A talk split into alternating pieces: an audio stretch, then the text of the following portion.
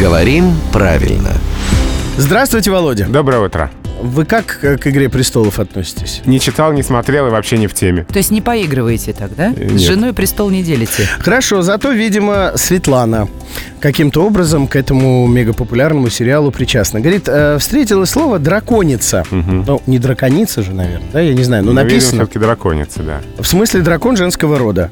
А правильно ли драконов делить по гендерному признаку, спрашивает Светлана. А мне кажется, это вопрос к биологам, хотя, Биологом, скорее к писателям-фантазистам. ну, Рубен, они существуют. Да, Кто, Володя. писатели? Да, Драконицы. Еще линг- лингвисты существуют. Но смотрите, в словарях слово «драконица» не зафиксировано. Но мы знаем, что возможности русского языка неисчерпаемы.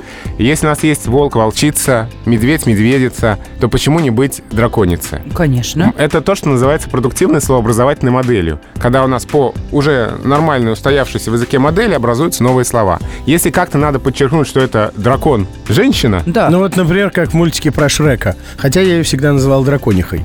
Но теперь буду правильно называть Драконица, драконицей. а, а ребенок дракоша.